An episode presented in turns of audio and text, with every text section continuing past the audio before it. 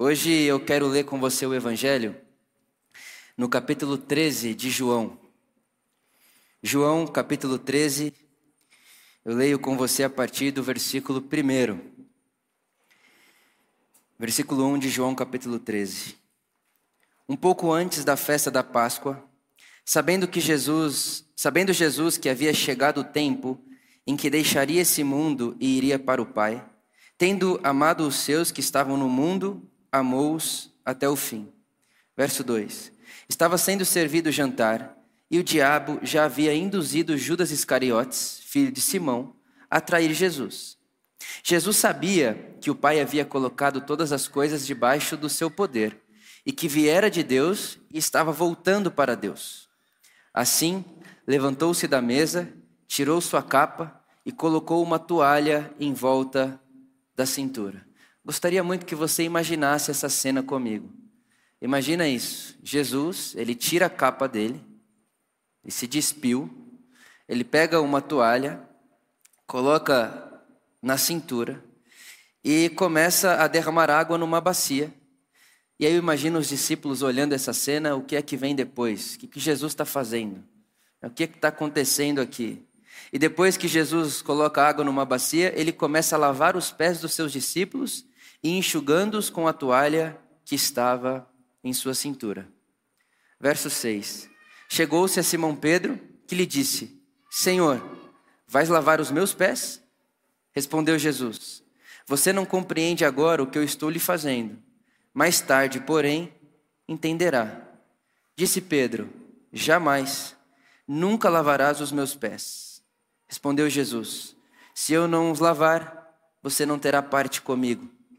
Respondeu Simão Pedro: Então, Senhor, não apenas os meus pés, mas também as minhas mãos e a minha cabeça. Foi o que lhes disse Jesus: Quem já se banhou precisa apenas lavar os pés, pois todo o seu corpo está limpo. Vocês estão limpos, mas nem todos, pois ele sabia quem iria traí-lo, e por isso disse que nem todos estavam limpos. Verso 12: Quando terminou de lavar-lhes os pés, Jesus tornou a vestir a sua capa e voltou ao seu lugar. E então lhes perguntou, e eu gostaria de sublinhar com você essa pergunta de Jesus. E então lhes perguntou: Vocês entendem o que eu lhes fiz? Vocês entendem o que eu acabei de fazer com vocês? Vocês entendem o que isso significa? E isso é muito importante, fazer a distinção da pergunta: você entende aquilo que eu falei? Para o que Jesus está perguntando, vocês entendem aquilo que eu lhes fiz? Porque no, no caminho de Jesus e no segmento de Jesus vai ficando cada vez mais evidente de que Jesus não traz apenas uma mensagem falada, que Jesus ele não vem trazer para nós uma nova instrução para o nosso raciocínio e para nossa elaboração teológica sobre quem Deus é ou quem Deus não é. O caminho de Jesus é o caminho da prática. Em Jesus, a gente percebe que a notícia do Evangelho, que a mensagem do reino de Deus, nada mais é do que a ação de Deus em nossa direção. Deus em nossa direção, o movimento de Deus em nossa direção, a nosso favor. Então, a pergunta de Jesus, é, ela é muito simbólica e representa muito do Evangelho. Vocês entendem o que eu fiz a vocês? Não o que eu falei, não o que eu ensinei, mas o que eu fiz. Você está entendendo o que é que eu estou fazendo aqui? E o que eu estou fazendo não só pelas pessoas, mas em direção a você especificamente, discípulos, meus amigos, vocês entendem o que eu fiz? E isso é muito importante, ainda mais para nós que vivemos num Brasil onde ser crente se tornou algo estético. Você vê aquela pessoa vestida da maneira X, que fala da forma Y, que frequenta o lugar Z, e que se porta do jeito H, e você olha para a pessoa e diz: Ó, oh, lá vem o crente. Por quê? Porque está na estética. Dá para perceber que é crente. Tem um jeito de crente, se veste como crente, fala como crente, se porta como crente. dá para medir, dá para mensurar, dá, dá para perceber olhando. E isso é muito perigoso e Jesus deixa isso evidente para nós em Mateus capítulo 7. Quando Jesus sugere que a árvore a gente conhece pelo fruto. A árvore se conhece pelo fruto e não o fruto pela árvore. E a distinção disso é gigantesca.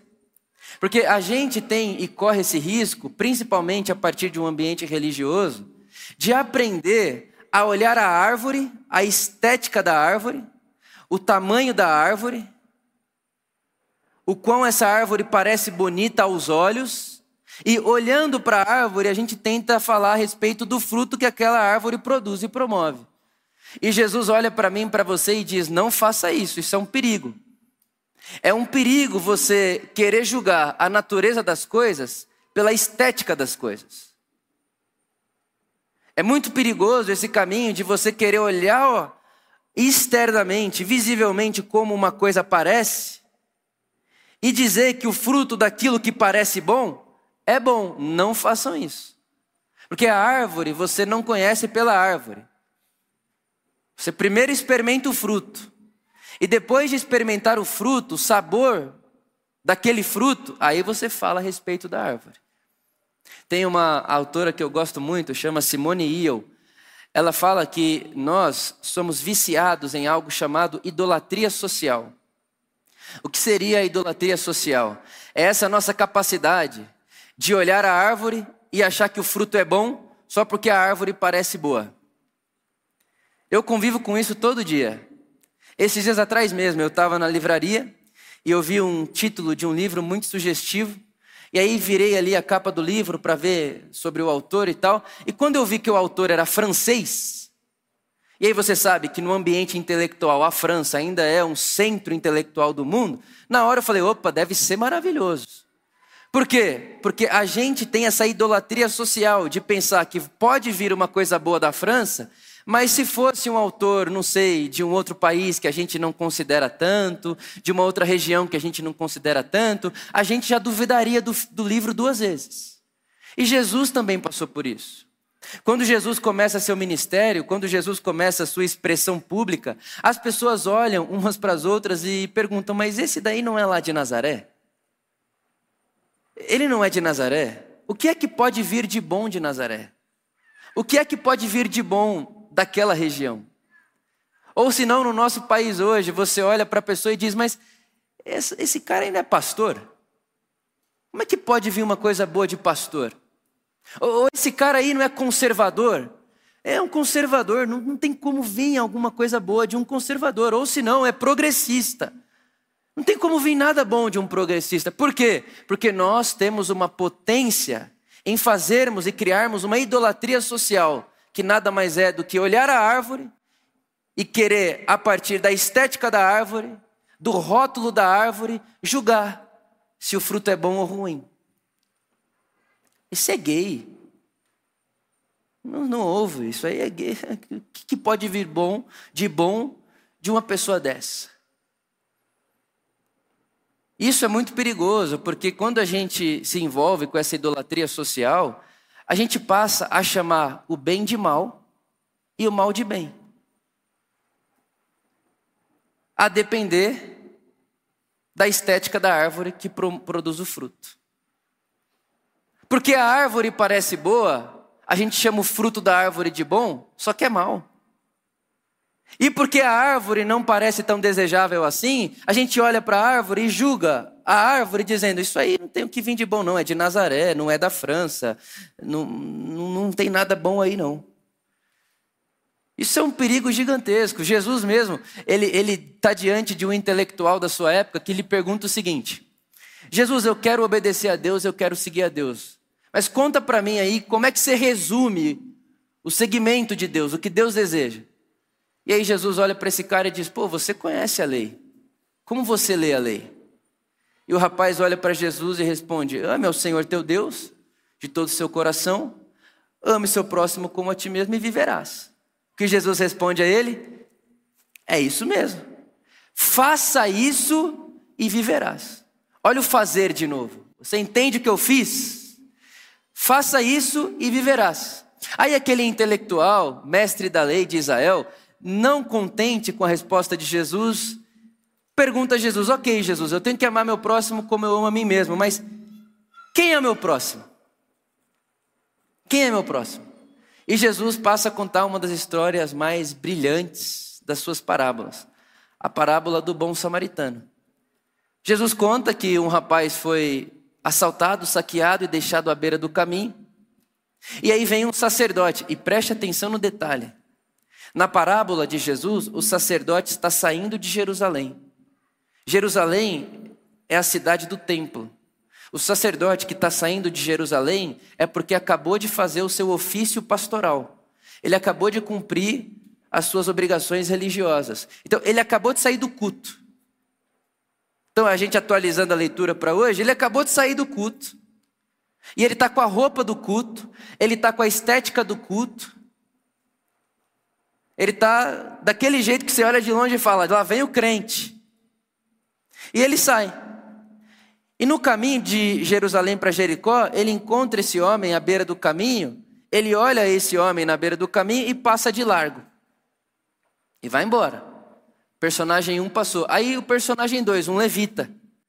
Levita da mesma forma, levita tinha uma roupa de levita, tinha jeito de levita, tinha obrigação de levita, e saindo de Jerusalém é porque acabou de fazer ali as suas obrigações cerimoniais e religiosas. Então ele acabou de sair do culto, está com roupa de crente, jeito de crente, e ele também passa, à semelhança do seu sacerdote, de largo na cena da pessoa que está ali lançada à beira do caminho. Segundo personagem, passou e não fez nada. Aí Jesus diz: aí veio o terceiro personagem, o samaritano. E meu irmão, minha irmã, o samaritano para um judeu contemporâneo de Jesus, nem sequer é uma árvore, é um galho, é uma ferpa. É um espinho. Não dá nem para pensar em árvore, é espinho isso aí. Isso é um galho morto, que fede, que já, já, já saiu da videira faz tempo. Isso aí já está sem vida faz tempo. Aí Jesus coloca o terceiro personagem na estrada de Jerusalém para Jericó e é um samaritano. E o ódio do judeu contemporâneo de Jesus a um samaritano era tão grande que a história diz que quando Jesus tinha 19 anos de idade, quando Jesus tinha 19 anos de idade, um samaritano querendo afrontar o povo judeu, ele pegou um monte de osso. Pensa, um monte de osso. Aquele negócio nada muito bonito de se ver, nem de se pegar, nem de se tocar. Juntou um tanto de osso, foi até o templo de Jerusalém teria jogado esses ossos nos utensílios sagrados do templo. Isso Jesus tinha 19 anos de idade, conta a história. E aí os sacerdotes, os rabinos da época ali, eles deram uma sugestão a todo bom judeu, que era a seguinte: a partir desse episódio, desse samaritano que veio aqui e jogou esses ossos nos nossos utensílios sagrados, o meu conselho a vocês agora é que vocês não passem mais nem um dia sem erguer a mão para Samaria e amaldiçoar aquela região. Graça pura, né? Olha que conselho gostoso. Depois do que eles fizeram com a gente, todo dia um judeu ortodoxo levantaria a mão para Samaria e amaldiçoaria Samaria. Tamanho ódio, a repulsa de um judeu com um samaritano. Até porque o samaritano é traidor do sangue judeu porque sendo judeu se deitou com outras nações e outras cidadanias. E aí Jesus pega essa cena e coloca, aí tem um samaritano, eu imagino aquele mestre da lei ouvindo assim, aí arrepia a coluna do cara assim. E aí o samaritano, ele para. Ele não só para, mas ele passa azeite e vinagre. Só essa ordem, porque o comum era passar vinagre e azeite. O samaritano passa azeite e vinagre. Daria para ficar fazendo um sermão só nisso aqui. Azeite, graça e vinagre é aquilo que vai doer um pouquinho, mas vai te curar. Dava para ficar só nisso daqui. Ele passa azeite e vinagre na ferida daquele homem, pega aquele homem, coloca o homem em cima do jumentinho dele, vai de a pé até uma hospedaria que tem ali perto, dá um dinheiro antecipando possíveis contas que esse homem terá naquela hospedaria e diz o seguinte: eu preciso seguir viagem, mas eu vou voltar. E quando eu passar aqui de novo, eu vou deixar paga a conta que esse homem fizer aqui. Ou seja, não cobra nada dele. Tudo que ele precisar para voltar a ficar bem, eu que vou pagar. Aí Jesus termina a história assim. Olha para esse jovem mestre intelectual de Israel, e diz: E aí? Quem foi o próximo dele? Aí você consegue imaginar no detalhe do texto que eles tinham tanto repúdio do samaritano que esse jovem nem responde o samaritano. Ele não vai, jamais, como é que ele vai responder que o herói da parábola foi um samaritano? Aí sabe o que ele diz? Ah, o que teve misericórdia. Então não é o samaritano, é o que teve misericórdia. Eu não tenho coragem de falar que foi um samaritano, é o que teve misericórdia lá. Aí o que Jesus diz para ele? Então vá e faça o mesmo. Jesus pega a árvore mais feia possível, dentro de uma consciência, de uma idolatria social judaica. Jesus pega o que há de mais feio da idolatria de Israel, de um judeu, o que há de mais repugnante, o que há de mais feio e terrível e pecador e coloca essa pessoa como alguém a ser imitada. E diz: vá e faça como esse samaritano fez. Vai e faça o mesmo. Vai e traça esse caminho. E volta para a pergunta de Jesus aos discípulos: Vocês entenderam o que eu vos fiz? E a continuação do texto Agora seria o versículo 14. Jesus diz: Pois se eu, sendo Senhor e Mestre de vocês, lavei-lhes os pés, vocês também devem lavar os pés uns dos outros. Vai e faça o mesmo. Você está entendendo o que aconteceu? Você está entendendo o que eu fiz? Faça da mesma forma você. Aprendam a lavar os pés uns dos outros. E aqui, meu irmão, tem tanto detalhe que a gente poderia parar e ficar por horas pensando. O que fica evidente para nós, primeiro, é que quando Jesus vai organizar esse momento de lavar pés dos seus discípulos, ele já sabe que Judas vai trair ele, ele já sabe que Pedro vai trair ele, e ele não tira os dois da mesa, pelo contrário. Então, Jesus está lá, sabendo de Judas, sabendo de Pedro e sabendo também de João, que é o discípulo que deita no seu peito e que fica com ele até as últimas consequências. Ele sabe desses três e ele não faz uma bacia especial para João. E nem exclui Judas de ter seus pés lavados. Então, por amor, você entende o que eu estou fazendo? Você entende o que eu estou fazendo aqui? Judas, Pedro e João estão lavando os pés na mesma bacia. E eu não estou lavando de um com mais pressa que do outro. Eu estou dando a mesma atenção. Eu estou fazendo do mesmo jeito. Eu estou servindo da mesma forma. Da mesma maneira. E antes de Jesus lavar os pés dos discípulos, o texto diz para nós que Jesus se despiu. Ele tira sua túnica. E o corpo dele, irmão, você imagina isso? Imagine isso comigo. Se alguém tirasse uma foto desse momento, tem um homem ajoelhado, lavando o pé, de pescador. Alguém tira uma foto daquele momento e mostra para você. Aí pergunta para você: ó, nessa foto tem um Deus e um humano. Quem é Deus aí? Quem que nós diríamos ser Deus? Tem uma pessoa aí nessa foto que está fazendo as coisas do jeito de Deus e a outra está sendo amada feito Deus. Quem que é quem aí? E aí está Jesus, de joelhos, lavando o pé de Judas, de Pedro de João, de Tomé, do Vitor, da Por Amor. O corpo de Jesus está disponível. O, o, as, o, o jeito corporal, a forma como Jesus se encontra na cena demonstra cuidado, reverência, amor, capacidade de servir, capacidade de abrir mão de achar que é maior, porque é isso também, né? O que está de joelho é o menor. E aí Jesus está assim: não, não me importo com quem vai olhar de fora e pensar que eu sou menor do que você. Porque essa lógica também da comparação não faz parte da minha mesa. Por amor, você está entendendo o que eu estou fazendo? O quanto de coisa que está dentro dessa cena.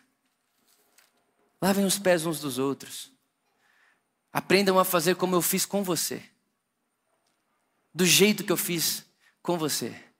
Porque fato é, meu irmão, minha irmã, que todos nós que estamos aqui hoje temos poeira no nosso pé. Todos nós. Porque é impossível a gente passar pela existência da vida, é impossível a gente caminhar na realidade desse mundo sem sujar os pés. Por mais envolvido do evangelho que você esteja, por mais dentro do Evangelho que você esteja, por mais inserido no caminho de Jesus que você e eu estejamos, é impossível caminhar no chão da existência sem sujar os pés. E é impressionante a sabedoria de Jesus, que ele lava os pés dos discípulos, todos eles, e no final não orienta Pedro, ó oh, Pedro, você vai ser o líder da igreja, depois você vem e lava o pé de todo mundo, tá? Não, Jesus não faz isso. Ele diz, ó, oh, vocês viram o que eu fiz? Entenderam o que eu fiz por vocês? Agora façam isso uns aos outros. Como quem diz: ninguém vai lavar seu próprio pé. Vocês vão lavar os pés uns dos outros. Porque está todo mundo aqui com o pé sujo. Está todo mundo aqui pisando em diversidades e circunstâncias que acabam sujando os nossos pés. E aí Jesus diz a nós: quando vocês se encontrarem, e quando vocês forem participar da mesa do Senhor, que é o que a gente vai fazer daqui a pouco, lavem os pés uns dos outros. Derramem misericórdia um na vida do outro. Derramem graça de Deus na vida um do outro. Derramem essa sabedoria solidária de Deus na vida uns dos outros. Lembrem-se uns aos outros de que está todo mundo com o pé cheio de poeira e que ninguém precisa esconder o pé ou lavar o pé antes de vir. Porque quando a gente se encontra em volta de Jesus, a gente faz memória de Jesus. E quando a gente faz memória de Jesus e entende o que ele fez por nós, a gente começa a tirar também a nossa túnica, a nossa roupa, a nossa nossa capa, a nossa estética, a gente também coloca aqui o paninho da humildade em volta da nossa cintura, a gente também coloca o nosso corpo numa disposição de serviço e a gente vai pegar o pé da pessoa que está perto da gente e vai passar a mesma água que lavou o meu pé de graça no pé do outro, porque se você entendeu, Vitor, por amor o que eu fiz por você, faça isso às outras pessoas. Lavem os pés uns dos outros. A comunidade de Jesus é o lugar que ninguém precisa lavar o seu pé sozinho. A gente pode juntos lavar os pés uns dos outros. E o texto continua. Eu lhes dei o exemplo para que vocês façam como lhes fiz. Muito bonito. Muito bonito que o evangelho vai ficando cada vez mais evidenciado que a boa notícia de Deus para nós não é um conjunto de regras e dogmas e doutrinas, meus irmãos e minhas irmãs. O Evangelho de Jesus, a boa notícia do Evangelho do Reino de Deus, não é um conjunto de elaboração teológica. O Evangelho de Jesus, a boa nova do Reino de Deus, não é um conjunto de faça, não faça. Aceite Jesus, depois se batiza, depois vá ao céu. Não. Jesus inaugura o paraíso com um cara que nem teve tempo de se batizado. Um ladrão. Condenado à morte por praticar o mal. É com essa pessoa que Jesus inaugura o seu paraíso, a sua era de paraíso. Então, Jesus está contando para a gente que o exemplo que ele veio nos dar é para que sigamos seus passos e para que façamos da mesma forma, do mesmo jeito. E agora o verso 17. que o Espírito Santo preencha o meu e o seu coração com essa verdade. Verso 17. Agora que vocês sabem essas coisas, felizes serão se as praticarem. Meu irmão, minha irmã, está aqui o jeito de Jesus para encontrarmos felicidade. Quem aqui não quer ser feliz? Quem aqui não quer se sentir satisfeito, vivo? Quem aqui não quer encontrar sentido em sua própria vida? Quem aqui não acorda de manhã querendo se sentir vivo, se sentir ativo, se sentindo animado? Quem aqui não quer se sentir, em certo sentido, bem com a vida, de bem com sua própria pele e contente com o que é, com o que tem, com o que faz? Quem não quer? Todos nós queremos isso. Todos nós queremos essa, essa experiência, todos nós queremos esse ânimo no nosso coração. E aí Jesus está dizendo, então, o caminho para a felicidade, o caminho para você sentir que você vale a pena, o caminho para você perceber sentido na vida a partir de mim, de Jesus de Nazaré, é praticar o que eu lhes fiz. Não é uma nova leitura, não é um novo conhecimento, não é uma nova informação, não é prática. É prática. E prática na direção de quem? Prática de serviço na direção do outro. Quer ser feliz, segundo Jesus de Nazaré? Vá servir. Quer ser feliz, quer encontrar sentido, quer, quer se perceber completo, independente da circunstância, independente do que rodeia você, se com muito, se com pouco, se curado ou se doente. Se em momentos bons ou se em momentos ruins, quer se sentir pleno em Jesus de Nazaré, faça como Jesus fez com você. Diante da vida, diante da circunstância, siga Jesus. Ponha em prática o que Jesus disse para você e para mim que devemos pôr em prática. Não tire, não tire o balde dos pés de Judas não tire o balde dos pés de Pedro e não privilegie João. E seja feliz. Aprenda a fazer com que o balde da sua vida e do seu serviço dê a quem tiver que dar. Faça a quem tiver que fazer. Sirva a quem tiver que servir. Porque o caminho de Jesus não é uma sala de aula que você aprende a informação correta tá do jeito certo para depois passar pela liturgia certa para depois continuar no caminho da doutrina correta. Não, o caminho de Jesus é: você está vendo o que, eu vi, o que eu vos fiz? Você percebe o meu coração fazendo por você aquilo que eu faço por você? Você consegue perceber o que está em volta dessa mesa? O que está em volta do gesto de Deus esvaziar-se, e não só esvaziado de toda a sua glória e do seu poder, agora ele, ele tira a sua túnica. Você consegue ver isso, Vitor? Você consegue ver isso por amor? Você consegue ver o Deus Criador dos céus e da terra enrolando uma toalha na sua cintura, se ajoelhando diante de pessoas como eu e como você, com o pé todo sujo de barro, de poeira da viagem da vida, e lavando os nossos pés, sem definir quem merece e quem não merece ter o pé lavado, sem definir quem é Judas, quem é Pedro, quem é João, não. Ele se dispõe, ele inclusive se sobrepõe a tudo isso e faz a memória para a gente de que Deus não pode ser moldado às nossas práticas. O que faz Deus estar diante de nós em uma postura de serviço não é o fato de que um suja mais o pé que o outro, suja menos o pé que o outro, não. O que faz Deus estar diante de nós e inclinado a servir a cada um de nós é a sua graça, é a sua bondade, é o seu próprio amor. Quer ser feliz, meu irmão, minha irmã, segundo Jesus? Faça o mesmo. Faça o mesmo. Faça o mesmo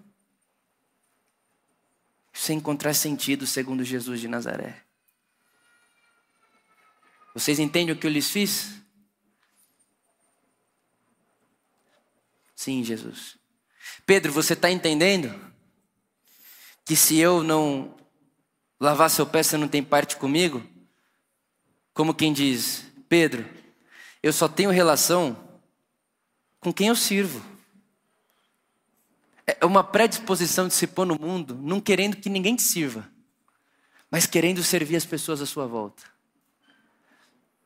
Você entende o que eu fiz? Então vai e faça o mesmo. Vai e faça da mesma forma. Porque eu vim lhes dar o exemplo para que vocês sigam os meus passos. Meu irmão, minha irmã, é assim que Jesus nos convida a andarmos em seu caminho. E quando você continua a leitura, capítulo 14, 15, Jesus faz isso antes da ceia, que é esse momento que a gente vai ter agora. Jesus, ele limpa os nossos pés antes de ceiarmos. Antes de participarmos do corpo e do sangue dele. E aí ele fez isso um dia e disse para a gente que a gente deveria fazer todas as outras vezes que a gente se encontrasse. Lavar os pés uns dos outros. Então eu estou aqui hoje para lavar seu pé. Você está aqui hoje para lavar o meu pé. Porque quando a gente assume que andar pela existência é sujar os pés de poeira, a gente não pode chegar aqui de tênis achando que de tênis ninguém sabe que meu pé está sujo ou que precisa de água para ser limpo. Porque a gente já se assumiu diante de Jesus de que a gente precisa que os nossos pés sejam lavados. Então nós vamos ter esse momento de ceia agora. Mas antes disso, eu queria orar com você e queria, mais do que isso, convidar você a orar pelas pessoas que estão aqui. Derramando graça sobre elas. Derramando a água que nos purifica sobre elas. Para que a hora que a gente for pegar o pão e tomar do suco, todo mundo já se perceba limpo pela palavra da graça de Deus. E não só limpo pela palavra que sai da boca de Deus, mas também estou limpo diante da consciência desse irmão e dessa irmã que está à minha volta. Queria te convidar a fazer isso comigo. Se você pode, fique de pé no seu lugar.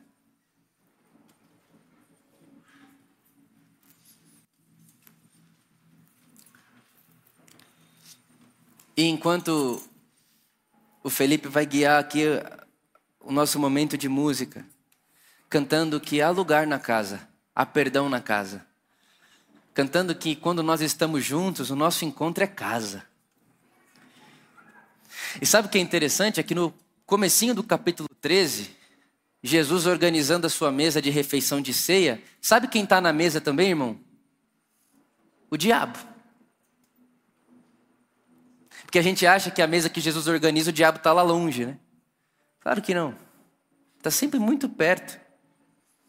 E o que o diabo fica tentando fazer o tempo inteiro é levar a gente a trair Jesus. E a gente não trai Jesus quando a gente vende Jesus para ser morto somente. A gente trai Jesus, inclusive, quando a gente tira o pé da bandeja de Jesus. A, gente traz Jesus quando a gente diz: Não, você não vai lavar meu pé de jeito nenhum, e não vai pôr, não vou pôr meu pé aqui, porque não é possível, não vou te deixar fazer o que você quer fazer comigo. Isso também é trair o espírito do Evangelho de Jesus. Então eu sei que enquanto eu falo, enquanto a gente ora agora, vai ficar um monte de pensamento assim na cabeça de muita gente: Não, isso aí não é comigo, não, isso aí não é possível para mim, que Vitor não sabe o meu pé. Meu pé já nem sei se é pé mais. Minha árvore já nem sei se é árvore. Acho que eu já sou um galho. Não traia o espírito do Evangelho de Jesus. O espírito do Evangelho de Jesus conta para nós que tem lugar para você pôr seus pés empoeirados hoje. E é na bandeja da comunidade de Jesus de Nazaré. Enquanto a gente canta, no seu lugar, você com você mesmo. Se se sentir à vontade, quiser orar com a pessoa que está do seu lado, fique à vontade. Mas vamos orar sobre nós, sobre essa comunidade, sobre esse momento. A graça de Deus que lava os nossos pés. Vamos fazer isso em nome de Jesus. Amém.